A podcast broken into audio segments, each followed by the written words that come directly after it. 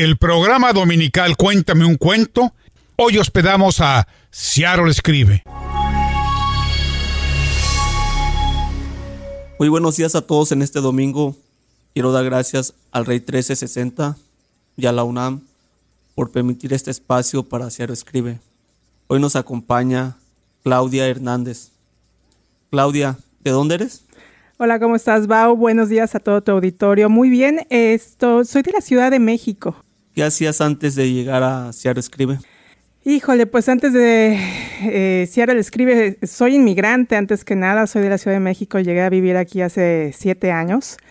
Y bueno, pues he hecho de todo, este, he dado clases, trabajaba yo para el Consulado de México en Seattle como voluntaria, este, escribiendo, haciendo también trabajos de escritura. Este, y bueno, pues ya después llegué a Seattle Escribe, que he estado alternando mi trabajo como escritora y otros trabajos porque hay que, también hay que vivir, ¿no? Y hay que vivir la vida. ¿Cómo es tu experiencia escribiendo? Yo la verdad es como te comentaba hace unos instantes, yo me recuerdo desde, desde pequeña escribiendo. Eh, empecé escribiendo diarios, eh, escribiendo cartas. Yo no sé si todavía se usan las cartas, pero yo recuerdo haber escrito muchas cartas para, primero para mi papá, para mi mamá, y luego, pues bueno, cuando ya estaba más grande para, para, los novios o para este, esos amores secretos. Y después estudié Derecho, así que este, por azares de la vida siempre he estado ligada a la escritura, a la lectura también. Este, me veo toda mi, mi infancia rodeada de libros con estos amigos inseparables y al mismo tiempo este, escribiendo. Entonces, para mí, la escritura, mi experiencia es, ha sido una catarsis.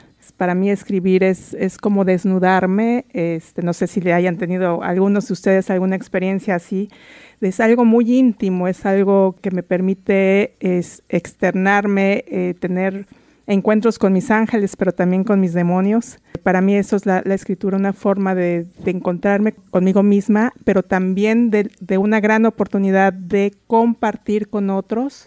A veces no tenemos mucha forma de expresar lo que sentimos y sin embargo cuando lo leemos o lo escuchamos de alguien más y nos sentimos identificados, dices, ok, no estoy solo, o sea, quizá cada quien tengamos nuestras formas de resolver nuestros propios asuntos, pero cuando vemos en otros, a través de cualquier manifestación del arte, la escritura, la música, la pintura, sabemos que no estamos solos y es mucho más, más eh, fluido eh, poder desplazarnos y resolver nuestros problemas, ¿no? Entonces, para mí eso, eso ha sido la escritura, básicamente eh, eh, el externar lo que soy, lo que siento, lo que no puedo expresar con palabras, lo expreso a través de la escritura. ¿A qué edad comenzaste a escribir? Bueno, como te comentaba hace unos momentos, desde chica, desde muy niña, empecé a escribir, eh, te digo, con estos diarios. A veces algunos de ustedes recordarán algo tan sencillo como los chismógrafos, ¿no? Este, vemos quienes podemos ser muchos muy concretos, hay gente que es muy concreta para escribir y vemos otros que le echamos de nuestro ronco pecho, ¿no? Que es la oportunidad para, para explayarnos, así que yo empecé desde muy pequeña a escribir, sin esa conciencia quizá de, de que estuviera yo escribiendo alguna obra o algo por el estilo, sino era para manifestar lo que estaba sintiendo en ese momento. A veces cuando estaba eh, muy enojada o sobre todo cuando estaba muy triste, que no sabía ni cómo expresarlo ni a quién contárselo. Eh, a mí fui una niña educada para...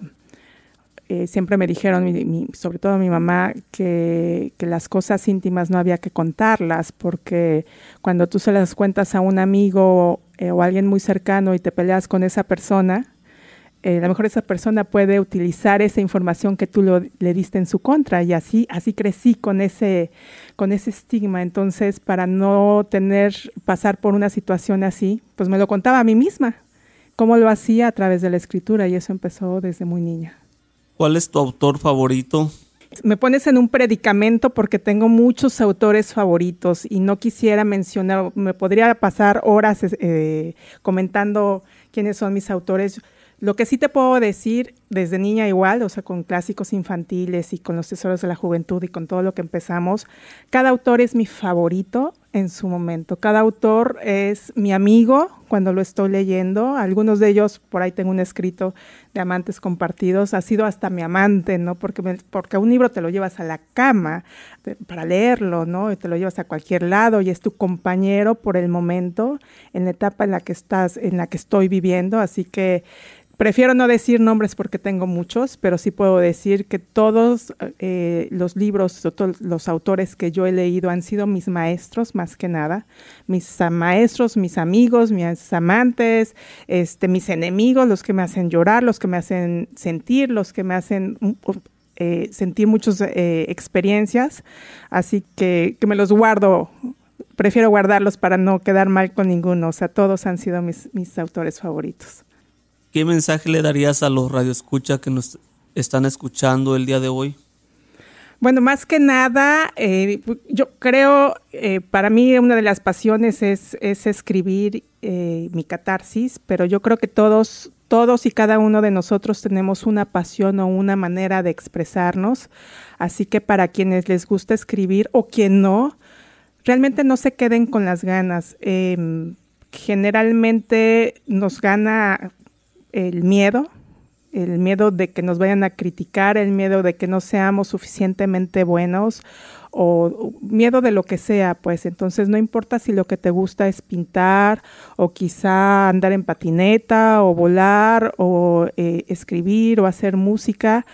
Yo creo que lo importante es no quedarse con las ganas. Eh, lo peor que nos pueda suceder, yo creo que ya en el último, último, último que nos pueda suceder es que alguien nos diga que no, que no suceda, pero no lo vamos a saber si no lo intentamos, si no lo hacemos. Entonces, mi, mi recomendación, no importa lo que tengas, si tienes un sueño o alguna imaginación de algo que, que dices, ay, estaría bien loco que hiciera yo esto, háganlo. No se queden con las ganas porque vida solo tenemos una. ¿Alguna página donde puedan seguir y leer tus escritos? Claro, con mucho gusto. Eh, mi parte, una página web que se llama comparte.com es K-H-O-M-P-A-R-T, comparte. Es una falta de ortografía, pero quise este, ponerlo así porque sé, digo, la K es una falta de ortografía, pero en realidad es Claudia. H es Hernández o, o Cádiz, ya se forma la palabra comparte.com. Eh, tengo un eh, libro publicado, soy coautora de, un, de la primera antología, por cierto, publicada por Le Escribe, que se llama Puentes.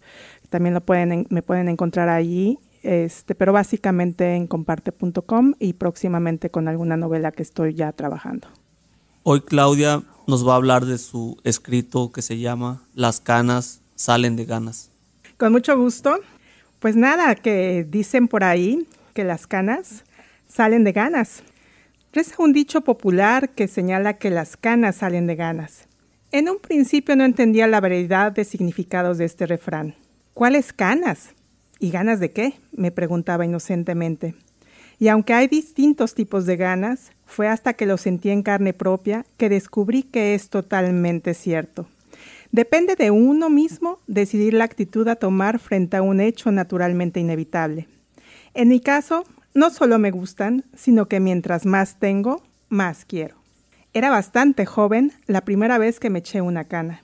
Al inicio sentí un poco de vergüenza, pero al mismo tiempo una especie de fascinación mezclada con curiosidad, ya que a esa edad no todo el mundo podía darse el lujo de vivir la experiencia. Sin embargo, no sabía cómo manejarla. Algo en mí no podía creer que eso me estuviera sucediendo y traté de ocultarla. Fue tanto el miedo de que fuera a ser descubierta que preferí darle carpetazo al asunto y la arranqué de mi vida, sin escuchar clemencia o consideración alguna. Con el tiempo me volvió a suceder, pero esta vez se me juntaron dos a la misma vez. Las muy cretinas se habían instalado a la vista de todos, haciendo gala de su presencia y desafiando al límite mis emociones. Está bien, dije en torno permisivo mientras tomaba un respiro profundo. Lo voy a tomar con filosofía y me voy a permitir probar. A ver qué pasa. Total, es una travesurilla que probablemente no tenga mayores consecuencias. Pero el gusto no me duró mucho. Las costumbres de la época no veían con buenos ojos, como no lo ven ahora, que una mujer se echara sus canas. Este privilegio solo les es permitido y aceptado casi exclusivamente para los hombres. ¿Por qué solo a los hombres? refunfuñé malhumorada. Si es por ellos que precisamente se me antoja y quiero. Me parecen tan atractivos, libres e interesantes cuando se dejan las canas que a mí también me dan ganas. En ese momento todo se limitó a eso, ganas. Muy pronto sucumbí al reclamo social y me comencé a pintar el cabello. Mi descontento se vio reflejado de inmediato. Todo mi cabello se teñía de escarlata, menos las fuerzas rebeldes que defendían sus derechos y se manifestaban en las primeras filas. Y ahí estaban, renuentes a ser cubiertas y aniquiladas. Permanecían relucientes de blancas, brillantes, fuertes, paradotas con firmeza al pie del cañón. Así que lejos de verlas como el enemigo a vencer, me parecieron divertidas. Les comencé a tener admiración y un poco de cariño por su férrea perseverancia, dignas de ganarse el respeto de cualquier adversario y sus armas químicas. Tú sí que estás loca, afirmaron multitud de voces al unísono cuando me manifesté mi decisión de permitir que mis canas afloraran dignamente para enmarcar mi rostro. ¿Qué no te das cuenta que las canas son signos de vejez que deterioran tu imagen? Preguntaron con insistencia, tratándome de convencer de que recapacitara, enmendara semejante fechoría. Fíjate a tu alrededor. Solo las viejas y desarregladas traen el cabello corto y se dejan las canas, continuaba la cantaleta. Ya un poco fastidiada del asunto, resolví mirarme al espejo y expresar ante mi reflejo y ante el universo que a mí me gustan mis canas porque forman parte de mi personalidad. Me ilusiona saber que cada una de ellas me las he ganado a pulso. Para mí, significa no solo que estoy viva, sino que he acumulado toda clase de decisiones, experiencias que han sido buenas, tristes, enloquecedoras, reflexivas, divertidas, todas ellas merecedoras de ser exhibidas y compartidas por la enseñanza que me han dejado. Lejos de verme o sentirme vieja, me siento orgullosa de haberle trabajado arduamente para conquistarlas y portarlas una a una. Es más, no solo dejo que mis canas salgan a su libre albedrío, les doy una ayudadita para que se animen a salir más, por un lado, llevo el cabello corto a mi entero antojo y me libero de horas y horas de infructuosos peinados que no me gustan. Y por el otro, adiciono unas pinceladas platinadas para que las canas se aniden en ellas con suma confianza. Esto con la ayuda de que cuando esté totalmente cubierta de experiencia plateada, le dé uno que otro obscuro matiz para honrar a la inocencia de mi juventud. Quienes han escuchado mis argumentos y decisiones sobre el tema, Primero me han visto como un bicho raro. Luego, más de una me ha dicho que en el fondo ellas quisieran también desatar sus deseos ocultos y dejarse las canas al aire. Suena convincente tu argumento, les escucho decir. Pero ¿qué dicen en tu casa de todo esto? ¿Les pides permiso? Yo también quisiera cortarme el cabello y dejar que mis canas salgan naturalmente, dijo una tercera mujer con entusiasmo pero tengo tanto miedo de que no me vayan a aceptar en casa que prefiero seguir esperando, continuó susurrando. Siempre que le digo a mi esposo que me gustaría cortarme el cabello, así de chiquitito como el tuyo, y liberarme de la esclavitud del tinte para dar paso a la claridad, me dice que él prefiere que no lo haga, que es mi largo cabello castaño lo que más le atrae de mí. Mientras que mis hijos, especialmente las mujeres, dicen que si me dejo las canas como abuela decrépita, sencillamente me dejarán de hablar. A ti, en cambio, se te ven tan bien, me dijo. Yo creo que a mí no me quedan. Por eso sigo atrapada en los tintes y las tenazas. ¿Cómo le haces? me preguntó con interés. Pues mira, en realidad no hago mucho, contesté. Generalmente no hago muchas consultas y si las hago, no espero dar gusto a otros a costa del mío propio, para tomar mis determinaciones. Lo importante, desde mi punto de vista, es preguntarme a mí misma qué es lo que quiero y lo que no quiero y no quedarme con las ganas. Si mi determinación no pone en peligro la vida de nadie, pues ya estoy. Lo hago y listo. Tal vez me equivoque o tal vez me guste, pero si no lo hago por y para mí misma, nunca lo sabré. En el caso de las canas, ya hace varios años que lo sé, y decidí que cuantas más canas gano, más quiero tener. Las acepto y les doy un significado positivo que me provoca portarlas con orgullo y satisfacción personal. Así que si tu decisión es dejártelas, adelante. Si no, yo con mucho gusto te las recibo. Claudia, ¿qué es lo que te inspira a escribir estos escritos? Mira, básicamente eh, son experiencias, experiencias de vida, experiencias de cosas que, estoy haciendo, cosas que yo he vivido o que me han contado. Eh, por ejemplo, en mi página de, web, eh, lo que yo pongo como escrito son mis confesiones, en realidad son confesiones porque todos tenemos una historia de vida que contar y pongo las de otros, que son algunos otros eh, compañeros escritores, dado la confianza de compartir sus escritos para, para, mi página, pero también mis propias confesiones, ¿no? Este, que están basadas básicamente en experiencias. Algunas de ellas he escrito como inmigrante, es un tema que, que, me ha cautivado porque he tenido esa experiencia de dar a conocer cosas, por ejemplo, de, de niños. Desde que yo eh, llegué a vivir aquí, te cuento que que me hice mentora de, niños inmigrantes y refugiados. Es un trabajo voluntario, trabajo para un par de distritos escolares y es una forma para mí de poder dar de regreso a mi país o a, mi gente, porque trabajo en general con niños centroamericanos, básicamente con centroamericanos y, gente de, y niños de México, aunque he trabajado con niños de Ucrania y de Vietnam también, inmigrantes. Es dar o aportar un poquito de mí, de dar de regreso a, mis raíces, pero también eh, al mismo tiempo acercar o ser una fuente o una especie de puente entre las autoridades escolares de aquí y, las familias que vienen como inmigrantes. Entonces, muchos de mis escritos, algunas han sido traducidos al, inglés porque han sido eh, objeto de, material para, maestros en estos dos eh, distritos escolares para conocer cuál es la situación que están viviendo estos niños. Eh, recientemente hemos visto en escenas de televisión pues cómo es que pasan eh, o cómo es que los, estas casas de, reclusión, de que están tapados ni siquiera con cobijas, sino con algo tan, tan frío y tan inhumano como estos papel aluminio y, y, estas historias de familias rotas que yo las he escuchado pues un montón de veces, hay que transmitirlas, hay que darlas a conocer. Que me inspira eso precisamente, que eh, de escuchar todas estas historias o, de ver eh, que hay desigualdades entre mujeres o entre inmigrantes o entre niños y todo eso, es, es compartir, es hacer un acto, primero es autorreflexivo y después invitar a otros a, que también se hagan partícipes o que al menos sepan lo que te comentaba hace unos momentos de saber que no estamos solos, todos tenemos algunas dificultades que enfrentamos eh, en la vida, no, no necesariamente porque seamos inmigrantes, pero siempre el, sortear estos obstáculos que muchas veces no sabemos ni siquiera por dónde, pues por dónde salir, no le vemos la salida, ¿no? Estamos en un callejón y, escribir y compartirlo, por ejemplo, esto que te, decía de estos niños eh, que vienen solos, muchos que vienen de familias rotas, he, estado cercana a, niñas, especialmente a niñas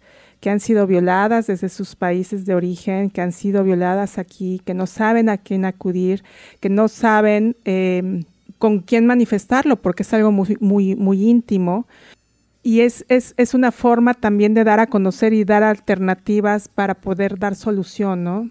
a estas situaciones. Estoy trabajando ahora en, en, una novela hablando precisamente de experiencias de estas, de estas niñas, a un caso muy, muy cercano eh, a mí fui yo partícipe de, de, una historia en la cual eh, una niña que fue violada por su padrastro me, lo dijo en, en, una sesión, en nuestra última sesión del año pasado, última sesión escolar.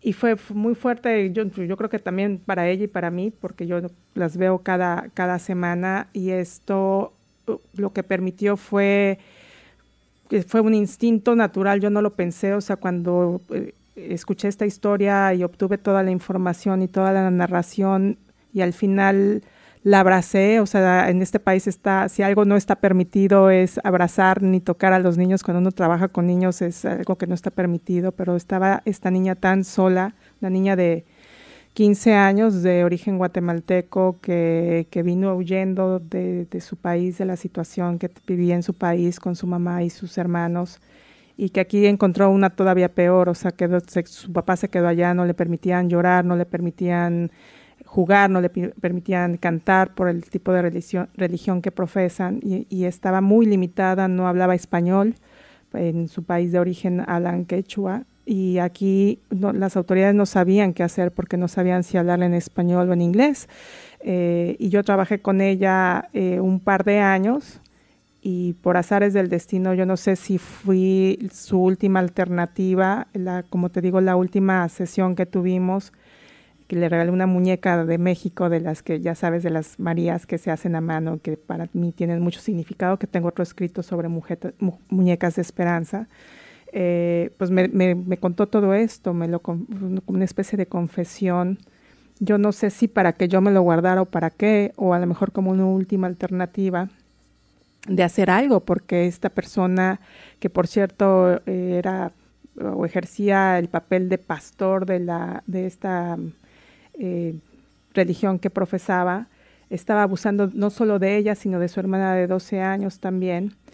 Y, y bueno, lo que en resumen, lo que hice fue eh, compartir esta historia con las autoridades de la escuela que eh, tienen un protocolo muy específico con, con la policía, especialmente con, en el caso de, de, situaciones de abuso sexual. Y ese mismo día esta persona, el padrastro de esta niña, fue detenido. Y yo fui a dar al, a la policía porque no me preguntaron, de inmediato me hablaron por teléfono este, y empezó todo un, eh, una maquinaria, un mecanismo legal en el que estuve yo involucrada para que esta persona eh, tuviera que seguir un proceso y determinar su, su inocencia o su culpabilidad sin que yo lo conociera. Pero este, bueno, esto fue después de un año. Esta, esta persona fue, se declaró culpable, él está en la cárcel. Esta niña fue separada desde el primer día de su familia. La pusieron en un foster family, en una casa hogar. Realmente una historia que con muchas emociones, con, mucha mezcla de emociones, porque pues era lo más cercano a mamá que ella tenía y fue separada de su propia madre y también fuimos separadas porque yo nunca la volví a ver. Sin, y yo sufrí mucho, eh, lloraba mucho, este, porque yo pensaba que yo había destruido esa familia hasta que alguien me dijo, no, tú no destruiste esa familia, esa familia ya estaba destruida, tú lo único, lo que hiciste era lo que tenías que hacer. Y en este caso en particular que estoy escribiendo y que tengo otras historias, que está publicada, la pueden eh, checar en mi página de comparte, de díganle por favor que no estoy loca, otros casos de otros niños, otro que se llama El Trayecto, o sea, todas estas historias de estos niños, de, estas situaciones de violencia, de marginación, de, seres, de ser invisibles, hasta ahora salen en la televisión, pero nadie más hace algo o sea, algo tenemos que hacer o algo tenemos que despertar en nosotros mismos y de compartir estas historias para que esto más nos siga sucediendo y que no, no lo convirtamos en normal. Que las cosas sucedan no quieran decir que sean normales, ¿no? Entonces, en este sentido, sí, este tipo de historias que me inspiran cuando trabajé para el Consulado de, México en Seattle, también escuché muchas historias de las cuales escribí, están publicadas. Algunas de ellas también han sido compartidas en otros sectores como una voz, darles una voz a, estas personas, eh, de conocer sus historias y de hacer algo al respecto. No sé que ahora, de esto que te digo, de, estos niños inmigrantes, mis escritos han sido utilizados en, estos, en los distritos escolares para llevarlos a las autoridades, para poner otro tipo de mecanismos y de procesos y de poder ayudar a estos niños y a sus familias a incorporarse al, a la vida americana, pero también para recibir ayuda psicológica, ayuda profesional, para que salgan adelante. Entonces, pues como te digo, son escritos que al menos creo que sirven de puente para manifestar lo que está sucediendo o lo que nos sucede en estos, en estos tiempos. Se ha hablado de Trump también. Así que, pues bueno, son cosas que, que me inspiran y que me seguirán inspirando y que espero seguir compartiendo con todos ustedes. Muchas gracias, Claudia, por acompañarnos. Gracias.